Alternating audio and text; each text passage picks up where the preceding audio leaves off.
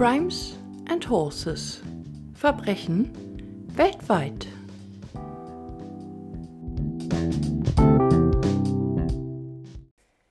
Herzlich willkommen zu der sage und schreibe 14. Folge meines Podcasts. Mein Name ist Katja und bei mir hörst du von wahren Verbrechen aus aller Welt. Simba, mein Kater, ist übrigens auch wieder mit von der Partie. Ich habe ihn nicht abwimmeln können. Es kann also zwischendurch zu Schnurgeräuschen kommen. Ich bin übrigens selbst Fan von True Crime Podcasts und kenne dadurch bereits etliche Fälle. Daher wähle ich für meinen Podcast immer Verbrechen aus, die nicht schon in jedem zweiten Podcast liefen. Hinzu kommt, dass ich kein Blatt vor den Mund nehme und es in den Fällen auch oft ziemlich grausam zugeht. Im Hauptteil erzähle ich also einen Fall und im zweiten Teil des Podcasts rede ich über mein zweites Lieblingsthema. Das sind Pferde. Du bekommst entweder einen kleinen Fun Fact oder eine kleine Geschichte. Heute erzähle ich eine Hörerstory der lieben Inga und welche Projekte diese geniale Frau am Start hat. Dazu aber erst am Ende des Podcasts. Übrigens findest du in der Fallbeschreibung Triggerwarnungen mit der entsprechenden Minutenanzahl, also an welchen Stellen des Podcasts du getriggert werden könntest und um was es sich handelt. Heute geht es um Morde an Frauen.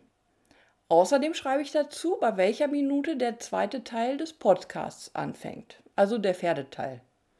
Und wie immer gibt es Fotos auf meinen Insta- und Facebook-Seiten zu dem Fall.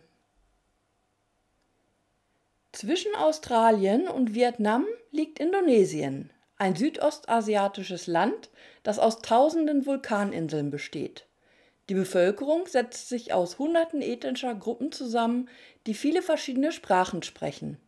Das Land ist für seine wunderschönen Strände, Vulkane, Komodowarane und seine Dschungel bekannt, in denen Elefanten, Orang-Utans und Tiger leben.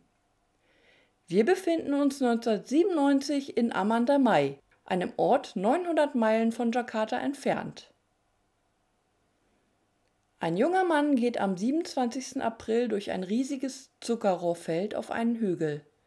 Am Vortag gab es heftigen Regen, der die oberste Schicht des Mutterbodens abgetragen hat. Zwischen den hohen Pflanzen sieht er auf einmal einen ungewöhnlichen Erdhügel auf dem Feldboden. Er geht hin steckt einen Stock dort rein und dreht ihm im Schlamm. Danach hält er den Stock an seine Nase. Es riecht nach Verwesung. Ein ganz übler Gedanke macht sich in seinem Kopf breit. Hochgeschreckt von dem, was er befürchtet, rennt er zu seinem Vorgesetzten. Dieser befiehlt dem jungen Mann, das Militär zu rufen. Das Militär wiederum sagt ihnen, dass sie erstmal selbst graben sollen. Wenn Ihr Fund auf etwas Menschliches hinweisen sollte, sollen Sie aufhören und den Hügel verlassen. Gesagt, getan. Sechs Männer aus dem Dorf finden sich zusammen und fangen an zu graben. Es finden sich immer mehr Schaulustige auf dem Hügel ein. Der Gestank nach Verwesung wird immer eindringlicher. Zwischendurch müssen die Männer den Ort verlassen, weil sie den Geruch einfach nicht mehr aushalten. Insgesamt benötigen sie drei Anläufe beim Graben, bis feststeht, es befindet sich dort kein totes Tier, was ihre ursprüngliche Hoffnung war. Sie verständigen die Polizei, die schnell erscheint. Mit ihrer Hilfe bergen sie den angefaulten Körper eines jungen, nackten Mädchens aus dem Schlamm. Von den umliegenden Schaulustigen wird sie sogleich als die 21-jährige Sri Kemala Devi erkannt. Die Familie der Toten wird sodann zur Identifizierung zur Polizei gerufen. Der Albtraum für ihre Mutter. Sie zeigen ihr die Beine und ihr ist sofort klar, dass es sich um ihre Tochter handelt. Bevor die Mutter etwas sagen kann, verliert sie das Bewusstsein. Devis Vater hingegen will es nicht wahrhaben. Er leugnet, dass es sich um seine Tochter handelt. Kurze Zeit später erscheint ein 15-Jähriger bei der Polizei und erzählt, dass er Devi bei Regen mit einer Rikscha umherfuhr. Auf der Fahrt drei Tage zuvor machte sie anfangs ein Geheimnis daraus, wo er sie hinbringen sollte. Der Jugendliche wollte gern wissen, was sie dort vorhat. Devi antwortete ihm nur, er solle nicht so neugierig sein. Er setzte sie letztendlich bei Amazuraji ab, wobei sie ihn bat, die Fahrt geheim zu halten und niemandem etwas davon zu erzählen. Devi verabredete keine Abholung mit dem Jugendlichen. Sobald die Polizisten das hören, machen sie sich auf den Weg zu Suraji.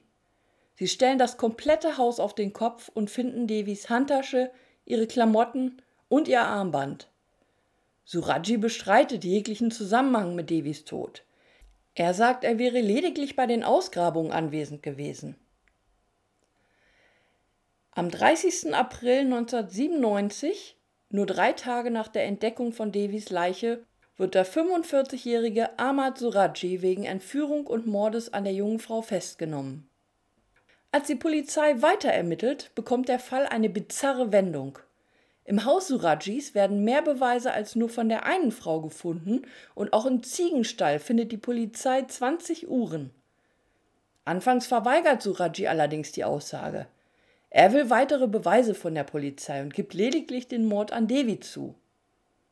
Als die mit den ersten Namen weiterer Opfer ankommen, rückt er so langsam mit der kompletten Wahrheit raus. Anfangs gibt er zu, 13 Menschen getötet zu haben. Dann ist die Rede von 18. Dann gesteht er 23 Morde. Bis er am Schluss gesteht, wenn ich mich richtig erinnere, habe ich 42 Frauen ermordet. Ich habe nicht vermutet, gefangen zu werden. Ich bin aber auch nicht weggerannt, als ich die Polizei sah, weil ich mich meinem Schicksal ergab. Bereits kurze Zeit später wird das Zuckerrohrfeld auf den Kopf gestellt, in dem Devi gefunden wurde. Es gehört Suraji und liegt in der Nähe seines Hauses. Die Polizei, das Militär und Regierungsbeamte rücken mit vielen Arbeitskräften an und graben mit Baggern und per Hand. Viel Zeit verstreicht, weil ein großes Areal bearbeitet werden muss. Die Helfer suchen selbst noch nach Hilfe bei einem Javanesen, der sich mit Paranormalen auskennt.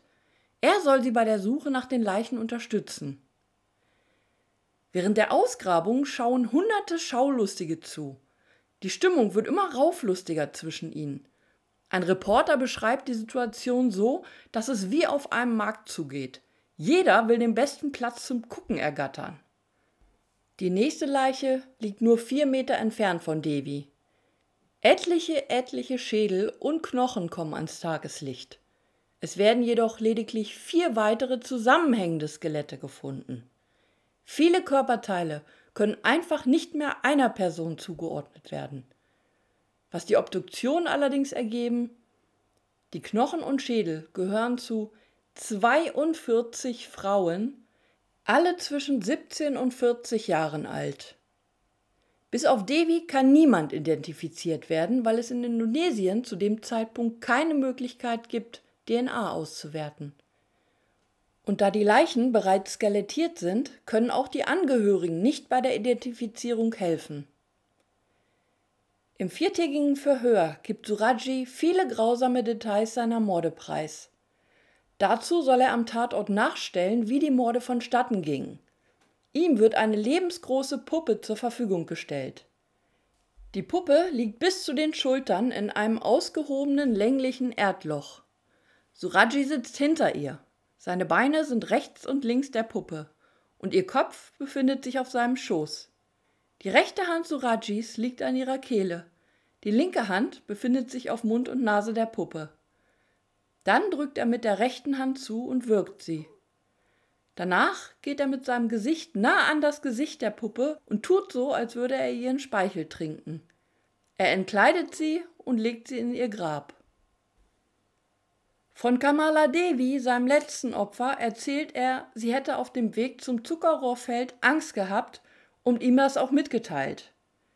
Der Weg zum Feld führt über einen Friedhof. Er beruhigte jedoch die junge Frau und sagte ihr, dass alles okay sei. Devi fragte, ob Surajis Frau nicht mitkommen könne. Das tat sie und bekam so das erste Mal mit, wie ihr Mann mordete. Es dauerte zwischen 10 und 15 Minuten, bis Devi starb. Ahmad Suraji glaubt fest daran, dass ihm 1986 sein Vater als Geist erschien. Er erinnerte sich daran, dass sein Vater ihm als Zehnjähriger sagte, er solle den Speichel von 70 toten Frauen trinken. Dann wird er unendlich mächtig und unbesiegbar. Sein Vater sagte jedoch nicht, er solle die Frauen töten. Allerdings will Suraji die ganze Sache beschleunigen, weil er der Meinung ist, es würde Jahrzehnte dauern, bis ich 70 Frauen zusammenbekomme, wenn ich auf deren Tod warte. Ich beschloss zu töten. In diesem Jahr, also 1986, begann die unvergleichliche Mordserie. Am 12. Dezember 1952 kommt Ahmad Suraji als Kind zweier Japaner aus Java zur Welt. Seine Mutter war eine Hausfrau, sein Vater ein Landwirt und praktizierender Zauberer. Sein Name war zu dem Zeitpunkt noch Nasib, was auf Japanisch so viel heißt wie Glaube oder Vertrauen. Seine Kindheit war alles andere als normal. Ein alter Spielgefährte aus Kindheitstagen erzählt, wie in Suraji immer mehr das Böse zum Vorschein kam. Er fing bereits mit zehn an, Diebstähle zu begehen und war immer wieder in Kämpfe verwickelt. Mit 19 lief er von zu Hause weg und kam kurze Zeit später zehn Jahre aufgrund Diebstahls und gewalttätigen Verhaltens ins Gefängnis. Kurz nach seiner Freilassung sitzt er mit 31 Jahren wieder ein. Dieses Mal wegen Viehdiebstahls. Als er danach seinen zweiten Aufenthalt absitzt, kommt er als rastloser Mann aus dem Gefängnis. Er durchstreift den Dschungel Nordsumatras und fängt an, Zauberei zu praktizieren. Alles Gelernte hat er von seinem Vater. Irgendwann entscheidet er wieder sesshaft zu werden. Er wird wie schon sein Vater zuvor Farmer, heiratet drei Frauen und zeugt mit ihnen neun Kinder. Laut Islam ist es in Indonesien nicht verboten, drei Frauen gleichzeitig zu haben, aber als Muslim ist es Gotteslästerung, wenn diese Frauen wie in Surajis Fall allesamt Geschwister sind. Auch Surajis Mutter weist ihn vor den Hochzeiten an, keine Geschwister zu heiraten, aber er schert sich nicht darum. Erst bietet er Nachbarn und Bekannten an, ihnen als Dukun, also Zauberer, zu helfen. Sein Erfolg spricht sich herum und so kommen nach und nach sogar Geschäftsleute und Regierungsbeamte zu Suraji. Suraji benutzt sowohl seinen Aliasnamen Nasib Datuk Kelewang und wird ebenso als Dukun AS bezeichnet. Ein Dukun ist in Indonesien ein traditioneller Heiler, Schamane und Gelehrter. Manche betätigen sich auch als Meister der schwarzen Magie und als Zauberer. Bei Problemen konsultieren Indonesier noch heute die Dukuns. Und nicht nur bei körperlichen Gebrechen oder Geldproblemen, sondern auch bei spirituellen, übernatürlichen oder paranormalen Problemen werden sie um Hilfe gebeten. Nicht immer kann jeder Dukun alles. Einige legen sich auch auf bestimmte Fachgebiete fest, wie zum Beispiel Arznei- und Heilmittel oder Exorzismus oder Segen und Schutz.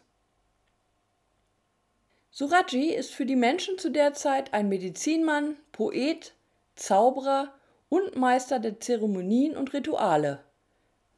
In seinem Heimatort Amandemai wird er bis zur Tat vollends von den Menschen als Zauberer und spiritueller Heiler respektiert. Sie glauben an ihn, glauben zum Beispiel daran, dass er Wolken bewegen kann, um Regen zu verhindern. Wenn er den Menschen Ratschläge gibt, befolgen sie diese, auch wenn es unlogisch erscheint. Die meisten seiner Kunden sind Frauen.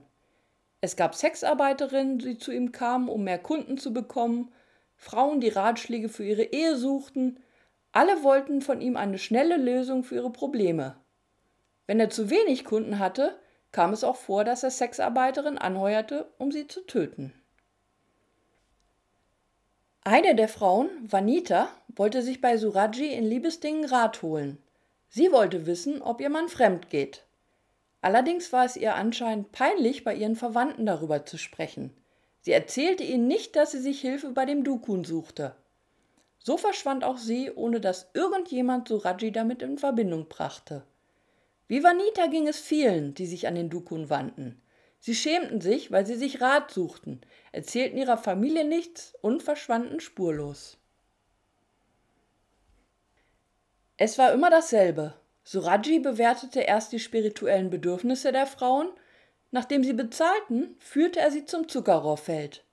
Dort hatte er entweder vorher ein Loch gegraben oder die Frau half ihm, indem sie ihn zum Beispiel mit der Taschenlampe leuchtete, während er grub. Er erzählte ihnen, es sei Teil des Rituals, sie bis zur Taille einzugraben. Also legt er den Frauen Plastiksäcke um, die er an ihrer Taille zuband. Er gab an, er wolle sie so vor dem Dreck schützen. Jede dieser Frauen wurde von ihm erwürgt. Danach verdrehte er ihnen den Hals, um ihre Spucke aufzusaugen und zu schlucken. Eine seiner drei Frauen unterstützte Juraji unter anderem bei seiner letzten Tat. Sie half ihm, die Leiche Devis nackt auszuziehen. Er sagt aus, nackt würden sich die Körper besser zersetzen. Die Kleidung rollte er zusammen und packte sie in zwei Plastiksäcke. Danach begrub der Mörder sein Opfer und fuhr heim. Der Kopf wurde so gelegt, als würde das Opfer zum Haus Surajis schauen. Er glaubt, ihr Geist hätte so einen direkten Draht zu ihm. Auch Surajis drei Frauen werden festgenommen und verhört. Die Polizei will mehr über die Motive herausfinden und ob alle Frauen bei den Verbrechen beteiligt waren. Es kommt heraus, dass sie zwar nicht direkt an den Morden beteiligt waren, aber eine half ihrem Mann bei den Vorbereitungen. Seine erste Frau Tumini führte die Opfer zu den Tatorten, an denen die Frauen umgebracht wurden. Ihre Hauptaufgabe war es jedoch, die Menschen zu überzeugen, dass ihr Ehemann ein großartiger Mann mit magischen Fähigkeiten ist. Sie sollte so neue Kunden anwerben. Seine zweite und dritte Frau sahen die Frauen lediglich in deren Haus. Ihnen kann keine Verbindung nachgewiesen werden. Es lässt sich zwar nicht mehr nachvollziehen, ob Suraji die Frauen vergewaltigte, er selbst verneint dies und meint, dass seine Morde nie sexueller Natur waren, aber die Behörden glauben, dass seine Motive einzig und allein auf Sex und Geld bzw. Materielles abzielten.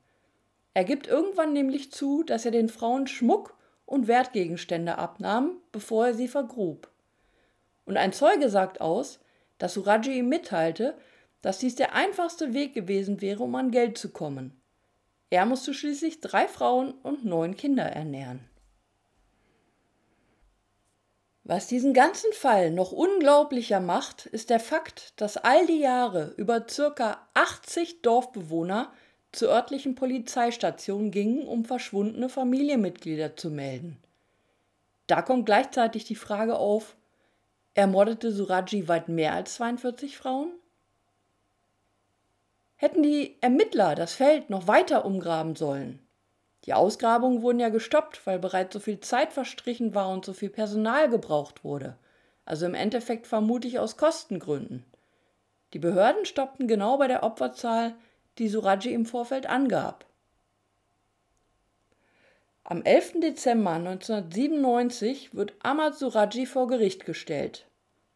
Sieben Monate dauerte es bis dahin, Beweise vorzubringen und Zeugen aufzustellen. Da jedoch die Rechtsmediziner bis auf Devi keines der 42 Opfer identifizieren können, gibt es anfangs fast keine Beweise gegen Suraji. Obwohl er die Morde während der Verhöre gesteht, zieht er seine Aussage beim Gerichtsprozess zurück und leugnet sämtliche Tötungsdelikte. Es scheint sehr schwer zu werden, Suraji gerichtlich zu verurteilen. Die Gesellschaft hingegen bildet sich ihr eigenes Urteil. Die Menschen halten ihn von Anfang an für schuldig. Besonders die Frauen sehen in ihm einen sadistischen Mörder und schüren Hass ihm gegenüber. Der Prozess wird immer mehr von der gesellschaftlichen Meinung beeinflusst, weil auch die Medien entsprechende Hasstiraden propagieren.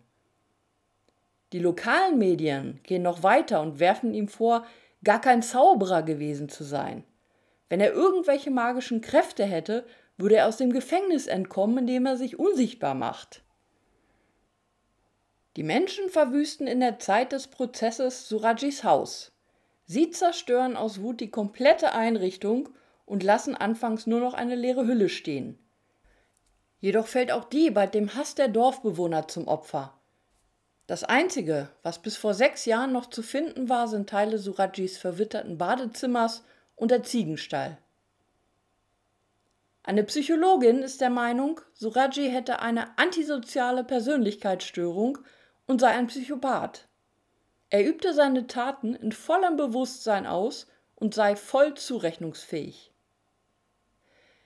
Am 27. April 1998, vier Monate nach Beginn des Prozesses, wird Indonesiens gefährlichster Serienkiller Ahmad Suraji wegen Mordes an 42 Frauen zum Tode verurteilt. Artikel 340 des indonesischen Strafgesetzbuches besagt, wer vorsätzlich einem anderen das Leben nimmt, wird wegen Mordes mit der Todesstrafe oder mit Freiheitsstrafe im Höchstmaß von 20 Jahren bestraft. Außerdem soll Suraji dem Gericht 7500 indonesische Rupiah bezahlen. In heutige Euro umgerechnet sind das etwa 44 Cent. Ich fand leider keine Info, wie viel Euro das 1998 war. Ich fand die Summe etwas komisch, aber gut. Den Urteilsspruch nimmt er ruhig entgegen. Er verzieht keine Miene. Mehrere hundert Zuschauer wohnen dem Urteilsspruch bei. Bei den Reportern beklagt er sich angeblich nach dem Urteil, dass er keine 70 Frauen töten konnte, wie er es vorher beabsichtigte. Seine erste Frau Tumini wird ebenfalls verurteilt, weil sie ihrem Mann bei den Morden half. Auch sie bekommt die Todesstrafe, was jedoch später in lebenslange Haft umgewandelt wird. Ein Gnadengesuch Surajis wird im November 2007 vom indonesischen Präsidenten abgelehnt. Am 10. Juli 2008, fast genau zehn Jahre nach dem Urteilsspruch, wird das Urteil vollstreckt. Ahmad Suraji wird vor ein Erschießungskommando der Polizei geführt. Drei Minuten nach Schussfreigabe stirbt er an Schüssen in die Brust. Eine Menschenrechtsgruppe von Amnesty International protestierte vor Ort gegen die Durchführung. Nach der Autopsie in Delhi Serdang, um den Tod offiziell zu bestätigen, wird die Leiche zur Beerdigung in seinen Heimatort gebracht. Als der Sarg im Polizeiwagen ankommt, versperren ihm die Dorfbewohner Amande Mais den Weg und wollen verhindern, dass Suraji in ihrem Dorf beerdigt wird. Mit Erfolg! Die Polizei gibt auf und bringt die Leiche nach Delhi Serdang, dem Heimatort Surajis Eltern, 50 Kilometer von Amanda Mai entfernt. Der Plan ist es, ihn hier zu beerdigen. Aber auch hier wehren sich die Bewohner eindringlich gegen den ungebetenen Gast. Auch sie wollen ihn nicht auf ihrem Friedhof haben. Der nächste Plan der mittlerweile verzweifelten Polizisten ist das Begräbnis auf irgendeinem muslimischen Friedhof. Aber auch das ist aufgrund von Protesten nicht möglich. So wird der Mörder letztendlich einen Tag nach seiner Hinrichtung auf einem nicht näher bekannten Friedhof begraben. Es gibt eine Dokumentation über den Fall, bei der am Schluss die Tochter und die Mutter des letzten Opfers zu Wort kommen. Zum Zeitpunkt des Mordes war Kamala Devis Tochter zweieinhalb. Sie kennt ihre Mutter lediglich von Bildern und aus Erzählungen. Zu sehen ist jetzt eine 19-jährige Frau mit rundlichem, aber dünnem Gesicht, die schwarzen Haare nach hinten gebunden. Traurig schaut Prahara auf die Erde, schnieft sich die Nase, schaut in die Kamera und sagt Ich vermisse meine Mutter fürchterlich. Ich bin traurig. Gerade weil Suraji ein Freund meiner Familie war. Warum musste es meine Mutter sein, die umgebracht wurde? Devis Mutter fügt hinzu, Manchmal fühlt es sich an, als käme sie eines Tages zurück. Ich kann sie nicht vergessen. Es fühlt sich an, als wäre sie noch immer hier bei mir.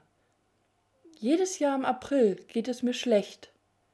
Das ist der Monat, in dem sie das Haus verließ.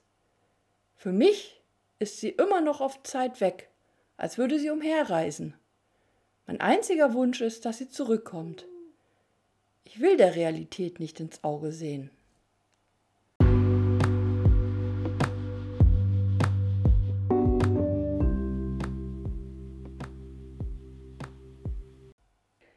So, wir alle atmen jetzt erstmal durch. Das war wieder ein ziemlich krasser Fall. Umso mehr will ich dich heute mit schönen bzw. witzigen Gedanken in den Rest des Tages entlassen. Es kann sein, dass du in der Folge keine Schnur, sondern Schnarchgeräusche gehört hast. Simi war so langweilig, dass er auf meinem Schoß eingepennt ist. Nun gut. Heute erzähle ich eine Geschichte, die einer lieben Bekannten von mir passierte. Meine Pferde standen mit Ingas Pferd Verdell in einem Aktivstall, daher kennen wir uns. Und Inga hat mehrere tolle Projekte am Start. Sie sammelt zum Beispiel Nahrungsmittel für Menschen in ihrer Umgebung, die in einer Notlage sind. Oder Verbandskästen oder Verbandsmaterial für Vierpfotenhelfer im Ausland für Hunde. Oder für eine Stiftungsbibliothek sammelt sie Bücher aller Genres. Außerdem engagiert sie sich für die Obdachlosenhilfe. Kurz gesagt, die Frau ist einfach der Hammer. Ich mag sie total gerne. Vielleicht willst auch du sie unterstützen. Sie verkauft auch gute gebrauchte Gegenstände auf ihrer Internetseite. Alle Infos zu den Projekten und dem Shop findest du auf www.nette-sachen.de. Die Geschichte erzähle ich aus Ingas Perspektive. Als ich wegen meiner ersten Lungenembolie ungeplant länger ins Krankenhaus musste, wurde mein damals neunjähriges Pferdchen durch seine Reitbeteiligung gepflegt. Diese schickte mir Fotos vom Pferd und berichtete fast täglich, wie das Reiten geklappt hat und so weiter. Sie hielt mich einfach auf dem Laufenden. Nach einiger Zeit bat ich dann meinen Mann, doch auch mal persönlich beim Pferd vorbeizuschauen und ihm quasi durch unseren Geruch mitzuteilen, dass er nicht verkauft wurde. Klingt seltsam, ich weiß. Mein Mann fuhr also in den Stall und suchte in der ersten Offenstallgruppe nach meinem Fuchs. Ich muss dazu sagen, dass es in dem Aktivstall zwei Gruppen gibt. Damals stand Verdell noch bei den Stuten und war das einzige Füchschen. Und dann sah mein Mann ein jämmerliches Häufchen fuchsfarbenes Pferd mit Senkrücken, zerrupftem Fell, trübem Blick und ohne jegliche Bewegung in einer Ecke dösen. Selbst als Pferdeleihe erkannte er, dass es diesem Pferd nicht gut geht und bekam Panik, was innerhalb von einigen Tagen ohne Mama-Betreuung aus Verdellchen geworden ist. Er machte sich schon Gedanken, wie er es mir schon beibringt. Dann hat er sich aber doch nochmal bei einer zufällig vorbeilaufenden Reiterin erkundigt, ob das da in der Ecke tatsächlich Verdell sei. Die lachte herzlich und antwortete dann: Oh Gott, nein! Das ist Lord Dino, ein Rentner, der seit vorgestern hier in der Herde ist. Verdell wird gerade auf dem Platz von seiner Reitbeteiligung geritten. Ihm geht's super. Ende gut, alles gut. Vielen Dank, liebe Inga, dass du diese kleine Anekdote mit uns geteilt hast. Es bringt hoffentlich dem einen oder anderen wieder ein kleines Schmunzeln ins Gesicht. Wenn du Ingas Projekte unterstützen willst, erinnere ich gern noch einmal an www.nette-sachen.de. Und wenn dir mein Podcast gefällt und du mir eine kleine Freude bereiten willst, unterstütze mich gern auf www.co-fi.com slash crimes and horses. Und jetzt wünsche ich dir einen schönen Tag, einen schönen Abend oder eine schöne Nacht und bleib gesund. Deine Katja von Crimes and Horses.